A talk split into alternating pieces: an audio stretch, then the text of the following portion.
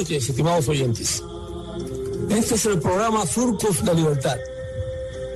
En el programa se divulgan los trabajos y compromisos de la organización Presidio Político Histórico Cubano, Casa del Preso, con la causa de la libertad de Cuba.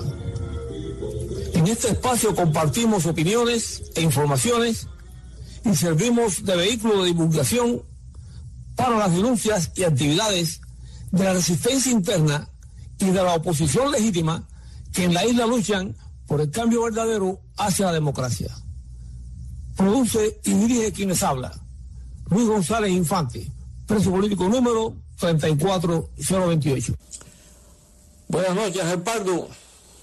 Buenas noches, hermano Luis, y buenas noches a todos nuestros compatriotas de la esclavizada isla y aquí los hermanos de Recife. Ángel, el domingo pasado conmemoramos el Día del Preso Político Cubano, que es el día 5 de abril, pero cayó el lunes, y entonces pues haciendo el domingo más cercano a esa fecha, le correspondió el día 4, domingo de abril. Después de un año sin tener una reunión más o menos masiva en nuestra organización y después de haber pasado el año anterior sin que hubiésemos podido conmemorar el Día del Preso Político, que ha sido una de las pocas veces, y quizás sea la única también, que no lo hayamos celebrado en estos cuarenta y tantos años que lleva de fundada nuestra organización y la Casa del Preso. ¿Cuál fue tu impresión de lo que sucedió ese día, Ángel?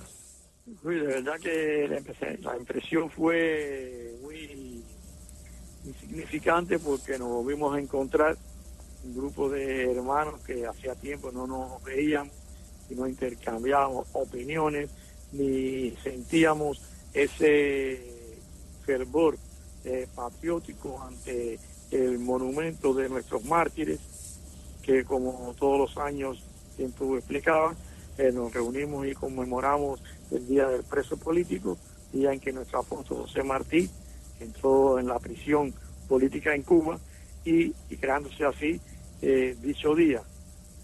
fue de gran significación, cantando nosotros el himno, la oración que dijo el hermano Kiko Costa, muy patriótica, muy fraternal y invocando siempre a todos los caídos que en esta última etapa hemos perdido muchos valiosos hermanos. Y también como despedida siempre la canción de la montaña, pues vino a levantar el espíritu de reverdía y patriotismo que hay en cada uno de nosotros, aunque eh, como bien pudimos observar, muchos ya después que de tiempo sin vernos, pues nos encontrábamos ya más viejo, más depauperado, pero siempre con el mismo ánimo, el mismo ímpetu de luchar eh, en contra del comunismo. Ángel, eh, realmente eh, ahí se nos puso, si se quiere, mm, se puso presión para que volviéramos ya a incorporarnos a las asambleas mensuales.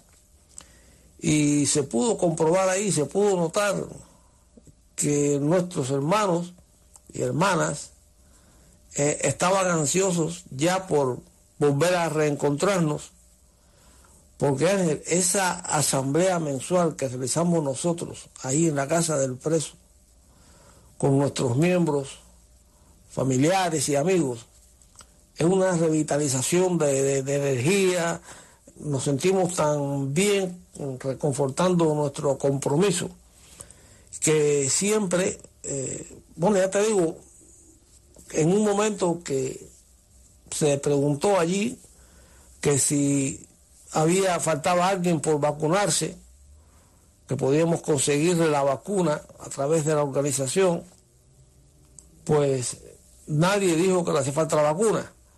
Es decir, que ya todos estábamos vacunados. Y entonces, pues eso trae un poquito de, de más confianza en que podamos eh, reunirnos y pues nos están pidiendo que, hay que reunirse. Y yo creo, Ángel, que ya para el mes que viene, para finales del mes que viene, el último sábado del mes que viene, si las cosas se mantienen más o menos así como están en la comunidad y la gente cuidamos un poquito más de nosotros, todos ya mayores de edad, pero todos también vacunados, pues yo creo que podamos llegar a que tengamos la primera asamblea después de un año y dos meses. ¿Qué tú crees? Creo que sí, Luis. Yo creo que sí, Luis. Yo creo que ya para ese tiempo eh, la situación se está estabilizando un poco más y podamos reunirnos siempre manteniendo la distancia, social y usando la máscara para que por fin pues ya sea erradicado por completo. Pero por ahora creo que es la mejor manera de mantener esos límites y pues poder compartir eh, de una forma fraterna y amplia con los demás hermanos. Sí. por cierto que hay una, lo que pronunció eh, Enrique Kiko Costa, que como tú viste fue una pronunciación, se pronunció de una manera magistral, eh, de hecho constituyó la, la parte central mm, de la reunión, porque recuerda que habíamos acordado hacer la reunión de una manera eh, bien sencilla, incluso más que conmemoración, iba a ser una recordación eh, del día y de la fecha. Y al principio, pues, eh, habían pocos hermanos nuestros, nuestros pocos miembros, y pensábamos que se iba a quedar con un número relativamente bajo, porque, porque no hicimos una convocatoria amplia y abierta, como hacemos en otras ocasiones, sino que en la carta que enviamos a cada miembro, a cada miembro, les pedimos que si podían, que si quisieran, que si estaban confiados, que podían ir, que íbamos a, a estar alguien ahí esperándonos para reunirnos. Y bueno, la, la asistencia fue bastante, fue considerable, eh, fue considerable. Y de ahí fue donde precisamente los hermanos y miembros comenzaron a pedirnos que consideraban que ya podíamos ir a las reuniones de asamblea. Y por eso más o menos por arriba, por arribita, estamos ya contemplando la posibilidad de que el mes que viene tengamos esa asamblea que tanta falta nos hace, Ángel. Sí, yo creo que sí. Eh, mira, Ángel, vamos a escuchar para nuestros oyentes eh, las palabras que pronunció Kiko Costa, Enrique Kiko Costa, que es una magnífica locución y vamos a compartirla con nuestros oyentes. Hoy, 4 de abril, las puertas del local que ocupa el presidio político cubano se abrieron y en su frente un sencillo pero emotivo acto se conmemoró el Día del Preso Político Cubano como cada año. Y en este día se dieron cita a estos aguerridos hombres y mujeres que padecieron el dramático y sangriento presidio en la Cuba comunista. Más de 50 de sus miembros compartieron en la mañana de hoy, en medio de emotivos abrazos, estos históricos momentos. Y se procedió a colocar una ofrenda floral para todos los caídos y los que han fallecido en estos largos años de destierro se pronunció una oración de invocación orando por el alma de los que han partido y por la de los jóvenes cubanos que allá en la isla, reclamando el sagrado derecho que tiene todo ciudadano a disfrutar de libertad, derechos humanos y elegir en elecciones libres a quien los gobiernes. Queremos aprovechar esta oportunidad para denunciar ante todos los organismos internacionales ante la conciencia de los hombres libres del mundo esta violación flagrante que realiza la tiranía cubana, desconociendo los justos reclamos de estos jóvenes que sin armas, en forma pacífica, sin agredir a nadie, solo piden libertad de expresión, elecciones libres, derechos humanos. Es complicidad con los victimarios no escuchar el clamor de estos jóvenes, los que hoy cierran sus ojos y sus oídos para ni ver ni escuchar, se convierten en aliados del victimario, del criminal. Han de recibir su condena ante Dios en la historia por no levantar su voz para exigir respeto a la vida de estos jóvenes. Sobre sus conciencias caerá la responsabilidad de no haber actuado como corresponde en un mundo civilizado para auxiliar a los desvalidos, a los desposeídos. Desde Cuba nos llega el grito ahogado de las madres que sufren porque sus hijos mueren de hambre, del niño que quiere tener a su padre junto a él. Basta de complicidad, de cobardía, de infamia. Levantemos todos nuestra voz, que el mundo sepa que en el paraíso socialista, en el santuario de los médicos supuestamente humanos, en el paraíso de los humildes, mueren de hambre más de medio centenar de jóvenes que lo único que piden es el derecho a la vida, a la justicia, a la libertad. Y como si este crimen fuera poco, otro acto deleznable, infame, se pasea por las calles de Cuba. Una minoría afortunada que recibe dólares del extranjero llena sus estómagos y compra todo lo que necesita, mientras una mayoría de ciudadanos trabajadores y honestos los ven pasar con las manos llenas cuando sus hijos mueren de hambre. La tiranía crea dos clases sociales, una que muere de hambre, discriminada, humillada, y otra clase convertida en limosneros, mendigando dólares en el extranjero para satisfacer sus necesidades. Al conmemorarse el Día del Preso Político Cubano, envueltos en las penas de la patria, identificados plenamente con la, con la heroica lucha que las nuevas generaciones realizan, expresamos nuestra solidaridad, nuestro abrazo de hermanos, nuestro compromiso eterno de marchar juntos, de cooperar con todos nuestros modestos esfuerzos para lograr el sueño de libertad por, por el que hemos luchado durante más de medio siglo. Adelante, jóvenes cubanos, con el espíritu indomable de Pedro Luis Boitel, de Roberto López Chávez, precursores del camino que emprendieron Laura Poyán y Orlando Zapata Tamayo, y miles de mártires más en esta larga y sangrienta contienda por la emancipación de la patria.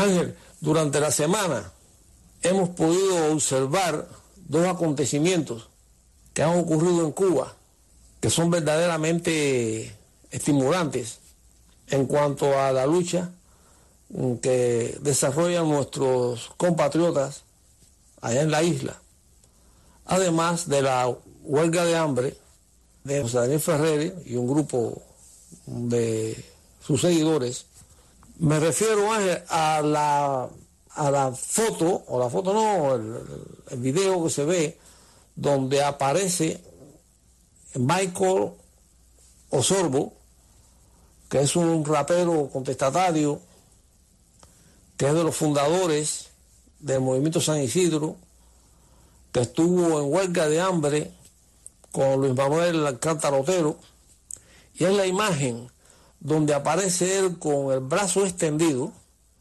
donde todavía le cuelga una de las esposas que trató o que trataron de ponerle en los dos brazos para llevarlo preso los policías y la policía política de ahí de, de la tiranía castrista.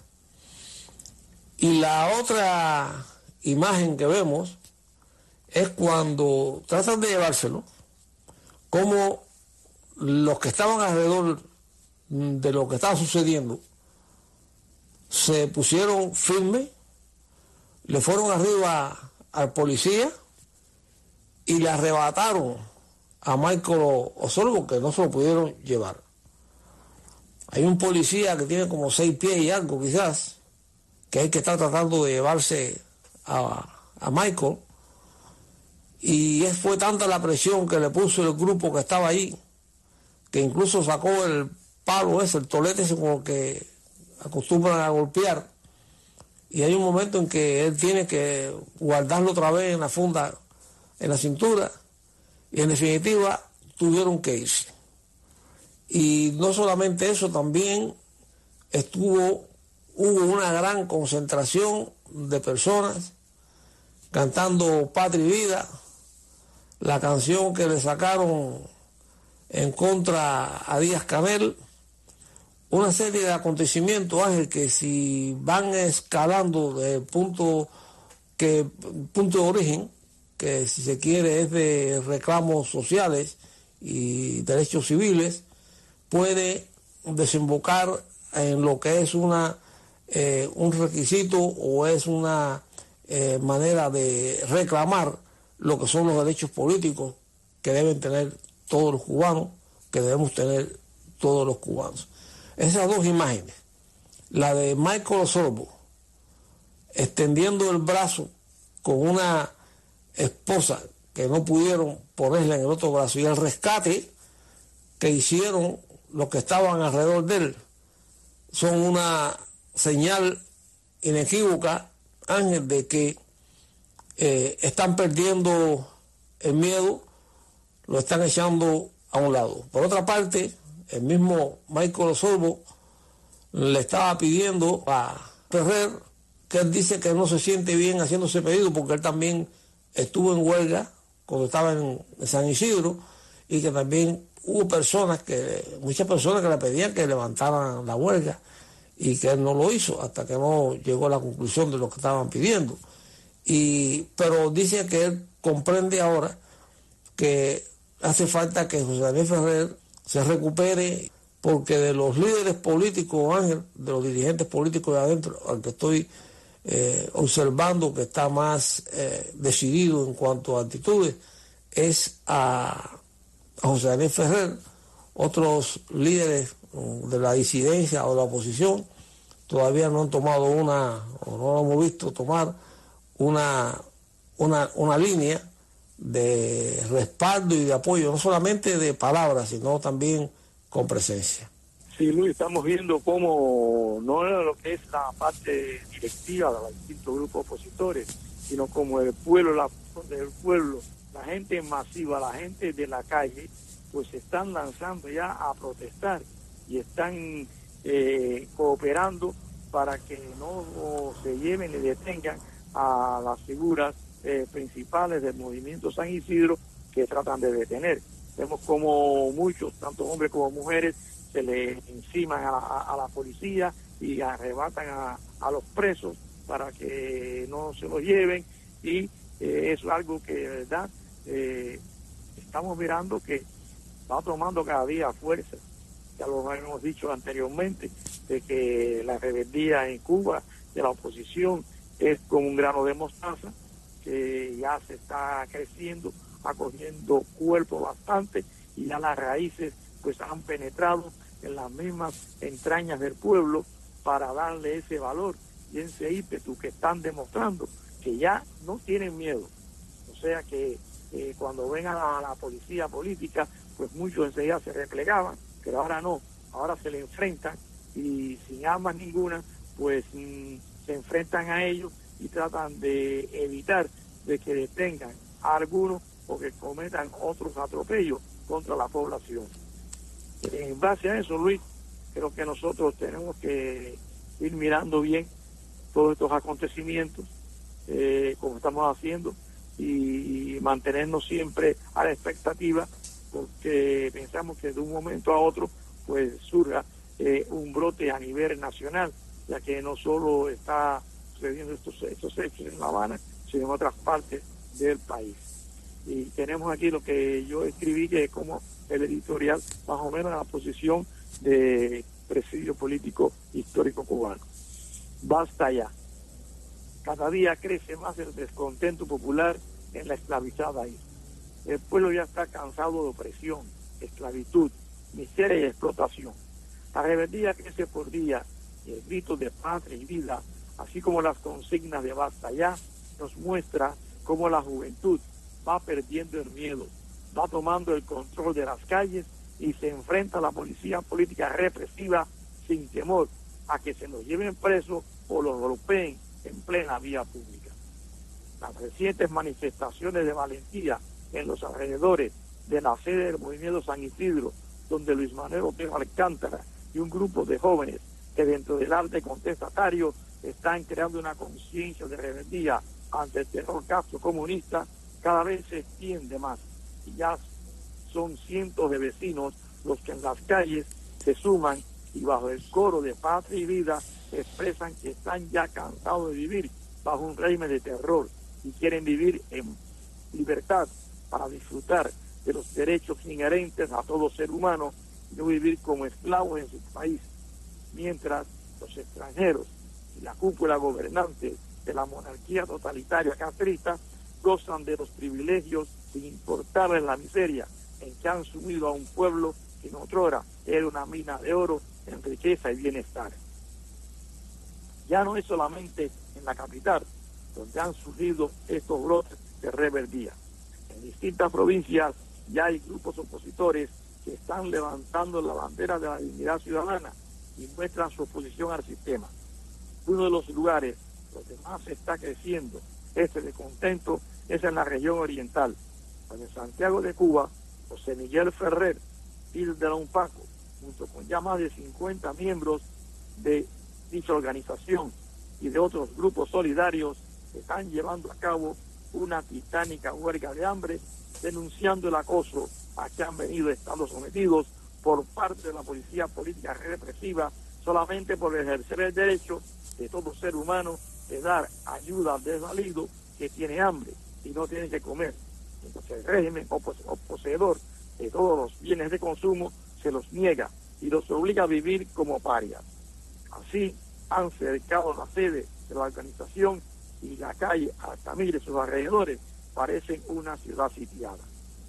El presidio político histórico cubano y su casa del preso está siguiendo muy de cerca estos sucesos, dispuesto a prestarle la solidaridad requerida y hace un llamado a la comunidad internacional para que presionen al régimen a fin de que les sean respetados los derechos y tengan el trato humano que merecen en estos críticos casos.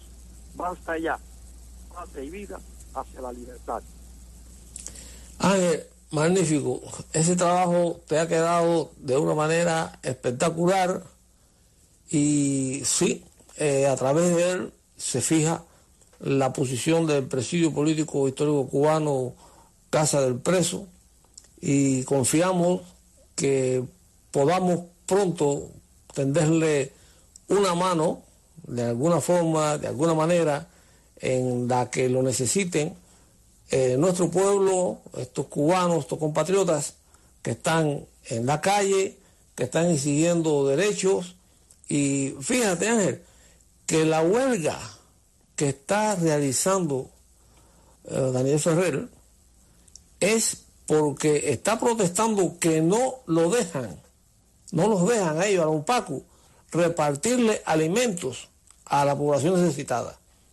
Es decir, ellos no están haciendo una huelga pidiendo determinados eh, aspectos políticos o, beneficios sociales para su organización, ni nada de eso. Es porque no lo dejan cumplir la función social, una función social humanitaria, de brindar algún tipo de ayuda a, a sus conciudadanos, a la gente de su barrio.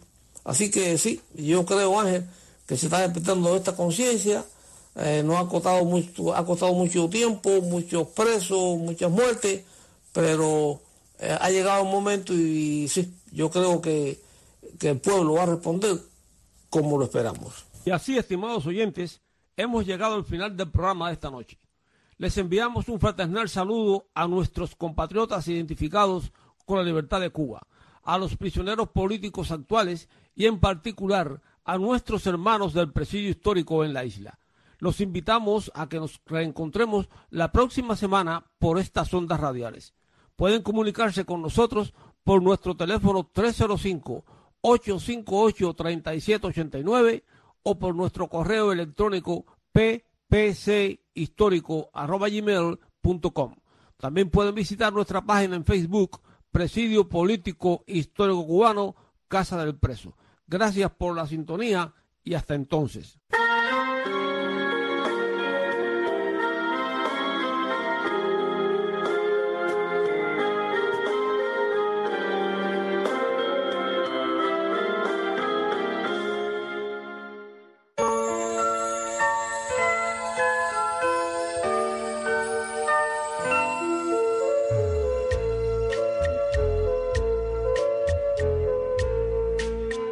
José Martí dijo, solo tienen derecho a reposar los que restañan heridas, no los que las abren.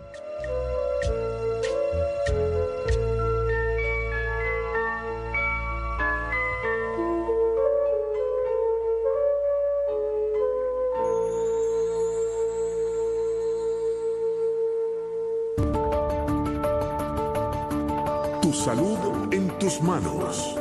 Un segmento sobre el bienestar de tu cuerpo y de tu alma a cargo de la doctora Maritza Fuentes. Saludos amigos, gracias por acompañarnos. Hoy vamos a hablar de un tema que me encanta compartir con usted. Soy su doctora Maritza Fuentes. Bienvenido a este espacio que se llama Tu salud en tus manos. ¿Cómo evitar que el cerebro envejezca demasiado rápido? Ay, ay, ay. Qué tema tan profundo y tan interesante, ¿verdad? El cerebro es un órgano que al igual que el resto de nuestro cuerpo envejece con el paso de los años. Si todos deseamos mantenernos más jóvenes, no es solo porque nos disgusten las arrugas, sino también para evitar las múltiples enfermedades relacionadas con el envejecimiento. Las previsiones indican que en el año 2050, un 25% de la población europea tendrá más de 65 años y el número de personas con más de 80 años se va a triplicar. Pero ¿existe una fuente de la juventud para nuestro cerebro? Y esa es la pregunta que muchos nos hacemos. Aunque posiblemente nada nos haga retroceder en el tiempo, podemos intentar envejecer de manera saludable y reducir el efecto que tiene el paso de los años.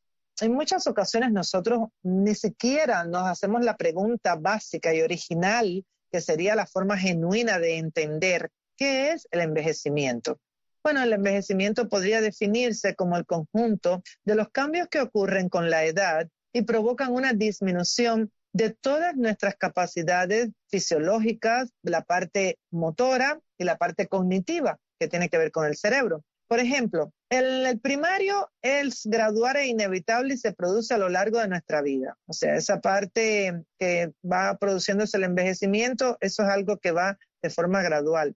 Y la parte secundaria o prematura viene desencadenado por el padecimiento de ciertas enfermedades o el abuso de sustancias y se puede prevenir. O sea, hay un envejecimiento que es básicamente inevitable, que se produce por cumplir años, gracias a Dios. Y eso es lo que le llamamos el envejecimiento primario. Y hay un envejecimiento que es secundario y muchas personas que lo veo que envejecen de forma prematura, pero esto está dado, por ejemplo, por abuso de ciertas sustancias como las bebidas alcohólicas, las drogas, aquellas personas que fuman desde muy pequeñitos. Hay personas que fuman desde que tienen 11, 12 y 13 años y tienen 70 años y siguen fumando. Obviamente, todo esto son factores de envejecimiento. Ahora bien, la edad cronológica, la que tiene el certificado nuestro de nacimiento, indica el tiempo que ha transcurrido desde nuestro nacimiento. Sin embargo, existe también la edad fisiológica, que depende de la condición de nuestro organismo y puede ser menor que la edad real cronológica nuestra, si nos cuidamos, por supuesto, o puede ser mayor si tenemos los hábitos que anteriormente he mencionado, que es lo que producen la aceleración del envejecimiento. Tu salud en tus manos. Toma las riendas de tu vida y de tu bienestar escuchando los consejos de la doctora Maritza Fuentes de lunes a viernes en Radio Martí Noticias a las 6 de la tarde y a las 10 de la noche. Radio Martí, siempre contigo. Regresa a Radio Martí, pelota de grandes ligas. Te habla Pepe Lacayo para invitarte a que no te pierdas este domingo a las 7 de la noche el partido entre los Phillies de Filadelfia y los Bravos de Atlanta. Hola, les habla Yunel Escobar. Kendry Morales. Les habla José Soler. Soy Harold Chama por Radio Martín. Recuerda, este domingo 7 pm, Phillies versus Bravos.